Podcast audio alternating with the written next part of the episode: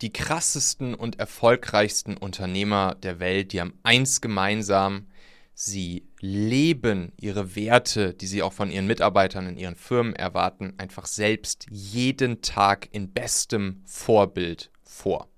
Ich habe euch hier für diese Folge zwei super eindrucksvolle Beispiele dafür mitgebracht. Und ich glaube, da können wir alle so, so, so super viel von lernen und mitnehmen und eine riesengroße Scheibe uns davon abschneiden. Bleibt dran, super, super spannend. Und damit ganz herzlich willkommen hier beim Machen Podcast, eurem täglichen Podcast-Magazin. Immer jeden Tag aus einer unserer sieben Kategorien, also Produktivität, Persönlichkeit, Führung, Marketing, Recruiting, Unternehmertum oder Geld. Ihr seht ja die Kategorie immer jeden Tag am Anfang der Episodenbeschreibung in eurem Podcast-Player. Und ja, ich heiße euch hier auch heute wieder herzlich willkommen. Mein Name ist Michael Assauer. Ich muss mal ein bisschen was loswerden hier heute mit euch. Ich muss mal ein bisschen mein Herz ausschütten und einen kleinen Real Talk hinlegen. Ist ja aktuell, wenn man sich so in den in den sozialen Netzwerken und in den Medien umschaut, zumindest letzteres tue ich ja glücklicherweise mittlerweile nicht mehr so häufig. Also ich meide ja eigentlich alles mittlerweile an an Massenmedien, an, an Nachrichten und so weiter und so fort. Früher war ich ein richtiger Zeitungs- und Nachrichten-Junkie. So zu meinen Studienzeiten habe ich teilweise zehn Zeitungen, äh, also zehn unterschiedliche Zeitungen am Tag gelesen, einfach um mir auch irgendwie so ein, so ein Bild machen zu können, so über die politische Landschaft und so weiter. Die verschiedenen Meinungen irgendwie versucht abzugreifen. Heute vermeide ich eigentlich alles, was in diese Richtung geht. Fernseher oder sowas schalte ich natürlich auch gar nicht erst ein. Aber natürlich kommt man manchmal auch nicht dran vorbei, Dinge zu lesen, Dinge mitzubekommen oder natürlich dann auch in Social Media, LinkedIn etc., wo man dann äh, Sachen mitbekommt. Und da war in letzter Zeit wieder wirklich äh, krasses Elon Musk-Bashing angesagt, wenn ihr mich fragt. Ne? Also da waren ja wieder verschiedenste Stories. Also äh, auf LinkedIn, LinkedIn hat sich ja scheinbar überschlagen, als, als Elon Musk irgendwie seinen Mitarbeitern gesagt hat, ey Leute, kommt man jetzt hier wieder in der Fabrik arbeiten oder im Office arbeiten. Homeoffice ist zu Ende. Und im Prinzip, wer, wer im Homeoffice arbeiten will, der soll die Firma lieber verlassen. Ein Riesenaufschrei auf LinkedIn und wo nicht überall. Alle Medien haben sich überschlagen und, und ihn irgendwie dafür diffamiert, dass er, dass er irgendwie hängen geblieben sei und und irgendwie eine Unternehmenskultur aus dem letzten Jahrhundert fährt und so weiter und so fort. Dann war ja das ganze Thema mit seinem Twitter-Kauf, ne? Also erst, da war auch wieder spannend zu beobachten, erst als er angekündigt hat, dass er Twitter kaufen will, war der Aufschrei groß, ne? Ah, der böse Großkapitalist, der reichste Mann der Welt übernimmt jetzt hier das Social Network, das Ende von Twitter und so weiter und so fort. Und dann, paar Monate später, jetzt wo er sagt, dass er den Twitter-Deal doch nicht mehr machen will, kriegt er genauso ein Bashing wieder dafür, dass er Twitter jetzt doch nicht kaufen will und dass er den Kauf jetzt wieder absagen will.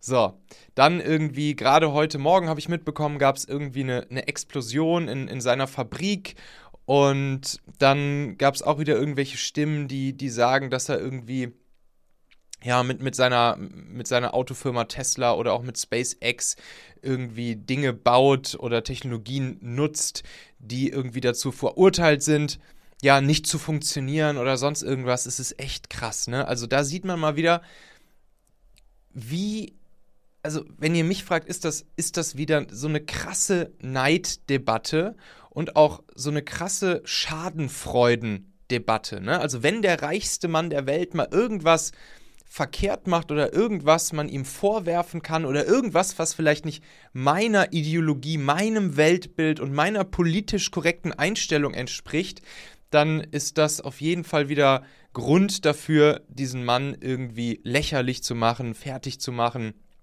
und mich über ihn lustig zu machen und mich wieder ja moralisch über ihn zu stellen und den den Moralapostel zu spielen und wenn ihr mich fragt halt eine ziemliche Tugendprahlerei an den Tag zu legen. So, und auf Basis von all dem, mit, mit all diesen Sachen so der letzten Wochen im Kopf, habe ich dann letztens bei TikTok so ein Video gesehen. Kurzes Video, knappe Minute lang. Und das ist ein Interview mit Elon Musk. Weiß nicht, wann das gemacht wurde, ist vielleicht schon ein bisschen älter, vielleicht schon ein paar Monate alt, keine Ahnung. Ich werde euch das hier gleich auch vorspielen. Und das ist wieder so, so, so krass. Also er erzählt wirklich, naja, in seiner Elon Musk etwas stammeligen Sprachart und Weise, wie sich das halt für einen ordentlichen Nerd gehört, erzählt er von seiner Zeit 2017 bis 2019, also über drei Jahre hinweg, die Tesla fast den Tod bedeutet hätten und wo sie beim, ja, beim Produzieren ihres Model 3 alles falsch gemacht haben, was man falsch machen kann, aus seiner Sicht jetzt. Ne? Und er erzählt wirklich auf eine ziemlich emotionale Art und Weise, wie ich finde. Ich verlinke euch dieses TikTok-Video auch nochmal hier in der Episodenbeschreibung. Könnt ihr euch das auch direkt nochmal anschauen zusätzlich, wie er da sitzt bei diesem Interview. Im Prinzip nichts Spannendes, aber die Tonspur ist schon, ist schon gut genug. Und er erzählt wirklich ja auf eine sehr emotionale Art, wie er dann für drei Jahre, also 2017, 2018, 2019, in der Fabrik, in der Tesla-Fabrik, gelebt hat, geschlafen hat, auf dem Boden geschlafen hat, weil er halt sagt, dass sie beinahe die komplette Firma ruiniert haben, weil nichts funktionierte an den Produktionsbändern von diesem Model 3. Und er erzählt dann auch weiter, dass das der, ja, der krasseste Pain war, den er jemals hatte. Also er sagt, das war die, die längste Periode von quälendem Schmerz in meinem Leben. Er sagt dann aber auch, it had to be done or Tesla would be dead. Und dann etwas ganz, ganz, ganz Bezeichnendes. Etwas ganz Bezeichnendes. Er, er erklärt halt, warum er das gemacht hat. Nämlich um bei seinem Team, die jetzt das, was sie da halt alles falsch gemacht haben, die das jetzt fixen mussten mit ihm gemeinsam. Er erzählt, er ist wie ein, wie ein Blöder in der Fabrik, Fabrik rumgelaufen und, und hat da mit seinem Team gemeinsam drei Jahre lang diese Fehler versucht zu fixen, die sie da eingebaut haben.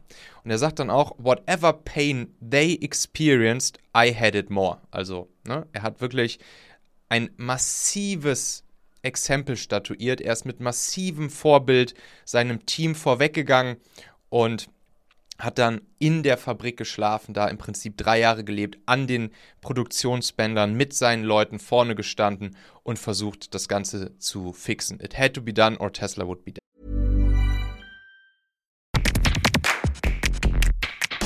Meine lieben Podcast-Hörer, wenn dir gefällt, was du hier regelmäßig hörst, dann würde ich dir empfehlen, auch hin und wieder mal in meinem YouTube-Kanal vorbeizuschauen. Dort bekommst du dann nämlich solchen Content hier nur eben zusätzlich noch auf der Bildspur. Ich zeige ja immer viele Praxisbeispiele, Erklärgrafiken und Vorlagen, die du sofort für euch anwenden kannst. Ich habe einen Kurzlink eingerichtet, der dich direkt zum YouTube-Kanal bringt unter xhauer.com/yt für YouTube. xhauer.com slash yt. Klicke dort gern einfach auf Abonnieren, so siehst du dann auch automatisch einmal pro Woche, wenn ich ein neues Video rausgebracht habe und kannst einfach entscheiden, ob du es dir ansehen möchtest. Wir haben für die nächsten Monate unglaublich wertvolle Folgen geplant. Der Content-Kalender, der platzt praktisch aus allen Nähten, lohnt sich, versprochen. xhauer.com slash yt. Und das ist wieder so krass, ne, wenn man sich das mal wieder vor Augen führt. Der, der reichste Mann der Welt, der ja nicht nur ein Unternehmen hat, sondern neben Tesla auch noch sein SpaceX und Boring Company und was nicht alles. Der stellt sich da drei Jahre lang mit seinen Leuten vorne hin, nimmt den Schmerz so sehr auf sich wie kein anderer Mitarbeiter in der Firma und baut mit seinen Leuten an vorderster Front daran, dass, es, dass der Laden überleben kann und dass es danach wieder gut funktioniert. Und das ist halt so krass und das ist so ein Vorbildcharakter und da können wir uns, glaube ich, alle so eine riesengroße Scheibe von abschneiden. Und wenn man sowas halt sieht und hört, dann ist es halt kein Wunder, dass dieser Kollege der reichste Mann der Welt ist. Und ja, natürlich, es gehört halt einfach dazu, dass man als jemand, der solche krassen Sachen baut, dass man zwischendurch Fehler macht, dass man Dinge macht, die nicht perfekt rund laufen, dass man auch mal Scheiße erlebt, dass auch mal eine Fabrik oder hier SpaceX Base explodieren kann. Was auch immer, dass man sich mal dass man, dass man erst sagt, ich will Twitter kaufen und dann in die Zahlen, Daten, Fakten reinguckt und dann sagt, nee, ach nee, doch nicht mehr. Sind mir doch zu viele Fake-Accounts hier. Und so weiter und so fort. Und wenn dieser Kollege für sich und seine Firma definiert, dass bei ihnen das das Homeoffice einfach nicht das ist, was zur Firmenkultur gehört. Und wir dürfen ja hier nicht vergessen, das ist halt, das ist eine Autoproduktionsfirma. Da arbeiten halt viele, viele, viele Leute an den Fließbändern in den Fabriken. Warum? Warum sollten dann die Leute, die im Office sitzen und in ihren, in, in, in, in ihren Office-Sessel von morgens bis abends reinfurzen, warum sollten die dann alle im Homeoffice sein können, wenn ihre Kollegen an den Fließbändern in der Fabrik sein müssen. Es ist doch komplett logisch, dass, dass ein CEO in, in so einer Company, der auch versucht natürlich eine gewisse Unternehmenskultur da reinzubringen, dass der sagt, ey Leute, wie die Kollegen hier von uns, die in der Fabrik arbeiten, auch, sind wir halt einfach im Office. Neben natürlich all den anderen Punkten, die wir wahrscheinlich auch alle gut verstehen können, nämlich, dass es im Office eine deutlich ja, einfachere Kommunikation unter den Leuten gibt, dass wir jetzt irgendwie zwei Jahre im Homeoffice waren und das jetzt auch einfach mal vielleicht wieder nötig ist, um auch mal gemeinsam kreativ auf neue Ideen zu kommen und so weiter und so fort. Das mal alles ausgeblendet. Aber wenn der Kollege für seine Firma definiert, ey, wir wollen hier alle gemeinsam in der Firma zusammenarbeiten, sowohl die an den Produktionsbändern als auch die im Office, dann ist es doch wohl, dann, dann haben wir uns da ja wohl nicht einzumischen und dem Kollegen vorzuwerfen, er würde irgendwelche Methoden aus dem letzten Jahrhundert in seiner Firma leben. Und all die ganzen Gutmenschen, die ihm das vorwerfen, die will ich mal sehen, wenn bei denen in der Firma was schief läuft, ob sie dann auch drei Jahre auf dem Boden, unterm Tisch, im Konfi, in einer, auf, einer, auf einer Isomatte im Schlafsack pennen oder nicht. Und das ist eben genau dieses Wertethema, was, was er hier halt einfach vorlebt. Und das ist krass. Und das ist das ist unser verdammter Job. Wenn wir bestimmte Werte in unserer Firma haben wollen, dann ist es unser, unser, unser Job, die vorzuleben, jeden Tag mit dem, was wir tun, mit dem, was unsere Mitarbeiter bei uns auch beobachten können und wie sie uns wahrnehmen. So, ich spiele euch das jetzt hier mal ganz kurz vor, dieses Video. Und hört mal genau hin, ist so eine knappe Minute lang. Danach habe ich noch ein weiteres kleines Beispiel von einem anderen bekannten Unternehmer, was in eine ähnliche Richtung geht und was auch eine ganz amüsante Story eigentlich ist, wo man auch wieder sieht, dieser Typ, von dem ich euch dann gleich erzähle, auch ne, super erfolgreich, super großes Unternehmen aufgebaut und auch hier wieder eine kleine Story, die ja man sich so erzählt. Ich weiß nicht, ob sie stimmt, aber auf jeden Fall würde sehr gut passen. Beziehungsweise eigentlich zwei kleine Stories, die auch wieder zeigen, wie wichtig es ist, dass Multimilliardäre, die krasse Unternehmen aufbauen, trotzdem in ihr Team, in ihre Firma hinein die Werte selbst jeden Tag vorlesen. Kommen wir gleich zu, aber jetzt erstmal hier das Elon Musk Video. We basically messed up almost every aspect of the Model 3 production line. Everything was messed up. Um, and I, I, lived in that I, I, lived in the Fremont and, and Nevada factories uh, for, for three years, fixing the, the, that production line, running around like a maniac through every part of that factory, living with the team, yeah. I, I, slept on the floor so that, so that the, the team who was going through a hard time could see me on the floor, that, that, they knew that I was not in some ivory tower. What, whatever pain they experienced, I was, I had it more. I mean, there wasn't any other way to make it work. The three years of hell, 17, 8, 2017, 18, and 19, was the longest period of excruciating pain in my life. There wasn't any other way. And we barely made it and we were on the ragged edge of bankruptcy the entire time. It had to be done or Tesla would be dead.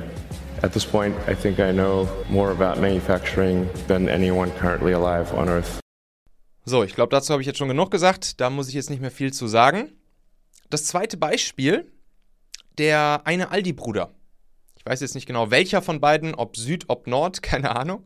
Auf jeden Fall gibt es da zwei Anekdoten, die in eine ähnliche Richtung gehen. Ne? Also die Werte, die wir in der Firma gemeinsam leben wollen, dann auch einfach im Team vorzuleben, im Alltag vorzuleben.